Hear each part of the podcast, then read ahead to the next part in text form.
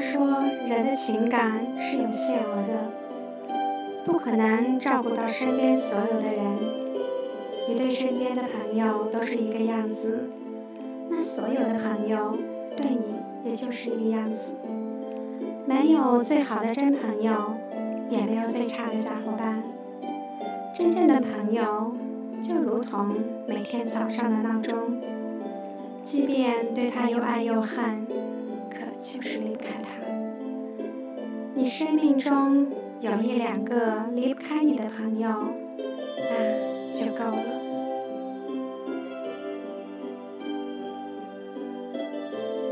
嗨，亲爱的朋友们，大家晚上好，我是主播雪儿。今晚我给大家带来的是《你是最好的自己》一书中的第十四个故事。没有最好的真朋友，也没有最差的小伙伴。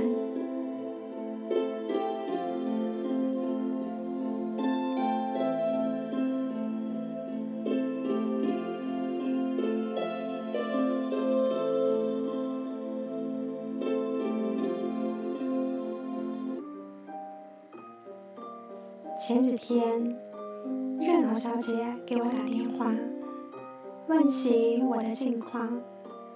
我说忙到疯，但是喜欢这个状态。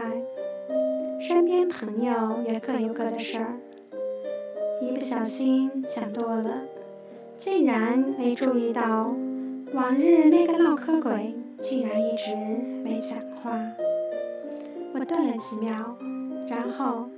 喂，了一声。热闹小姐是一个 party queen，倒不是说她在每一个局上都能美到天翻地覆，强大的气场成为众人的焦点，而是她总能把每个局的气氛炒热，让陌生人前一秒还在故作矜持地说：“不好意思，我不能喝酒。”下一秒就勾肩搭背、放浪形骸的大吼：“给老娘倒酒！”所以，自然而然，他就成了朋友们组局的桥梁，在 KTV 站在茶几上当主持，搞各种怪力乱神的游戏；到了酒吧就喝得七荤八素，拉着几个男男女女跟基佬抢钢管。加上他嘴皮子溜，永动机的性格，拥有了一大票挚友。那段时间，我跟着热闹小姐生活的非常酒池肉林。她几乎只要踏上三里屯太古里，就能随便在路上碰上一打熟人；随便进一家酒吧，老板就能殷勤地走上来。更神奇的是，几杯酒之后，他绝对能跟以我们为圆心，周围一圈的邻桌客人打成一片。结束后，去大家附近的烧烤店觅食，不用招呼，老板就知道他忌口什么，爱吃什么。好几次因为喝昏了去他家借宿。他的室友也并没有因为带了男生回来而显得多么尴尬，而是娴熟的把沙发腾干净让给我睡。我觉得全世界，包括地上的花花草草，都是热闹小姐的朋友。有一次，我们玩游戏，输了的惩罚。是给大家任意指定的通讯录联系人打电话，并且让对方在不知情的情况下说出他们设定好的关键词。我输了几次，因为通讯录人少，所以来来回回选中的都是一些还算熟的人。但局促的挂掉电话，脸也红了大半。轮到热闹小姐的时候。我才发现，他的通讯录怎么翻都翻不完。就算最后在几千个联系人中选了一些某某总、某某师傅，他也能气定神闲地与他们谈笑风生。有时候还挺羡慕他的，那些对我来说可有可无的人，都能成为他生命中的好友。就算没有费力去维系朋友的关系，也能成为交际网络的中心。不过，事情是在今年春节的时候拐了个弯。热闹小姐的爸爸风湿病加重，大年三十被送进医院，之后的半个多月都窝在床上，下地走路都困难。他爸妈离婚的早，很久以前他就习惯了照顾他的爸爸，只是这一次回去。周遭的亲戚跟约好似的冒出许多闲言碎语。老头身体不好，做女儿的还在外面拼了死命的玩。快三十的人了也没嫁人，该尽孝的时候，看他能给他爹拿多少钱出来。好在热闹小姐白眼翻得倒挺实诚，倔脾气没人能降得住她。但春节回来之后，热闹小姐就不热闹了。她把那些镶着铆钉和钻片的衣服、裤子全部扔了，再也不在晚上化妆出门。经纪人的工作也辞掉了，改行去了一家前景甚好的房地产公司做策划。朋友圈分享的不再是霓虹与酒杯。而是自己做的菜。加班夜里孤单的工位，还有一些矫情的句子。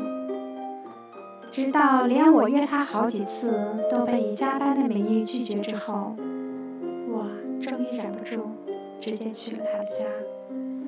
人肉把他拖进了常去的烧烤馆。我把几瓶酒堆到他的面前，激他。你真不太适合走我们这种文艺青年的路子。起初，他还给我扮演端庄少妇，不肯喝酒。在我仰头三大杯，直接先把自己灌闷之后，他才放下了戒备，轻撞了一下我的酒杯，大口吞了下去。后来，他喝醉了，哭得梨花带雨。他倒在沙发上说：“我爸那腿得治，不然以后都走不了路了。家里亲戚盯着，我一点都不怕他们说我的不是。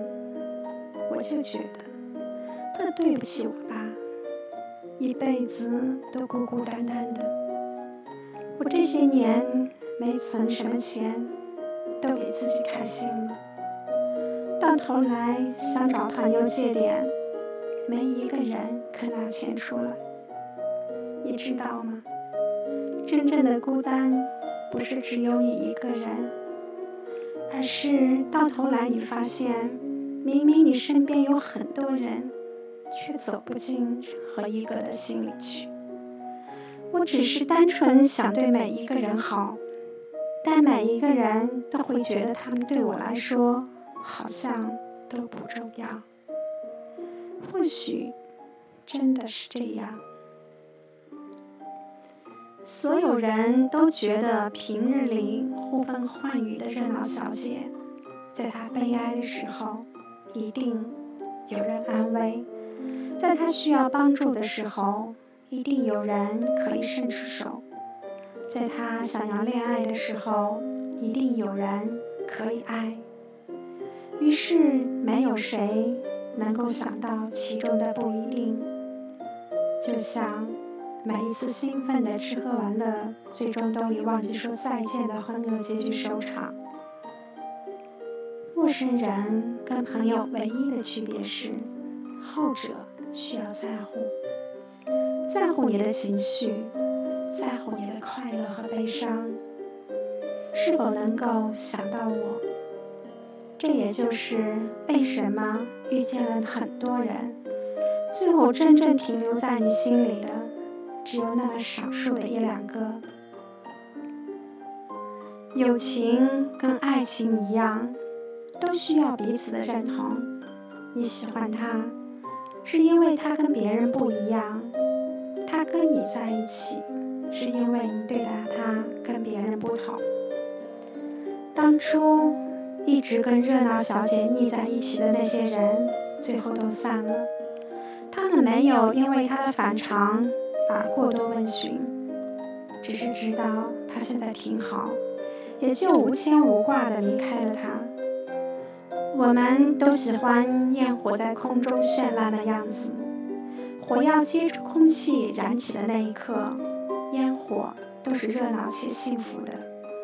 只是当它们熄灭之后，空中落寞的除了烟雾，什么都留不下。回到开头热闹小姐给我打电话的事儿，我手心已经有些出汗。我换了只手拿手机，不管他一声不吭，自顾自地说：“人的情感是有限额的，不可能照顾到身边所有人。你对所有的朋友都是一个样子，那所有的朋友对你也就是一个样子。没有最好的真朋友，也没有最差的假伙伴。真正的朋友，就如同每天早上的闹钟，即便对他又爱又恨。”可就是离开他。你生命中有一两个离不开你的朋友，那就够了。我没想要把热闹小姐说哭，但那天她就是忍不住，一哭几千愁。越害怕什么，什么就会在生命中出现。你的每一个正反面的感受，都能成为你今天的人生。我想，热闹小姐努力地成为人群中心，只是因为对自己不够自信，才热切需求所有人的目光与回应，来证明友情，证明自己不孤单。但正实深厚的友情，从来就不需要热闹的假象。青春的情情爱爱总是不完美的，但这也给你心中装了一个天平。看看谁对你而言才是最重要的，好让你专心对他好，从而变成更好的你们。故事的结局，热闹小姐删掉了许久不联系的通讯联系人，约了常玩的几个朋友去他家做饭吃，顺便把自己接了一个地产项目分享给大家，集体头脑分包。我想，等他明年春节回家，俨然一副女强人的模样，应该会让爸爸和那些亲戚都惊呆吧？这样多好！地球围绕太阳转动，故事却在这颗星球上发生。愿你成为故事，而不是太阳。愿你成为别人任何时刻。都可以投奔而去的人，而不是只为消遣。漫漫时光。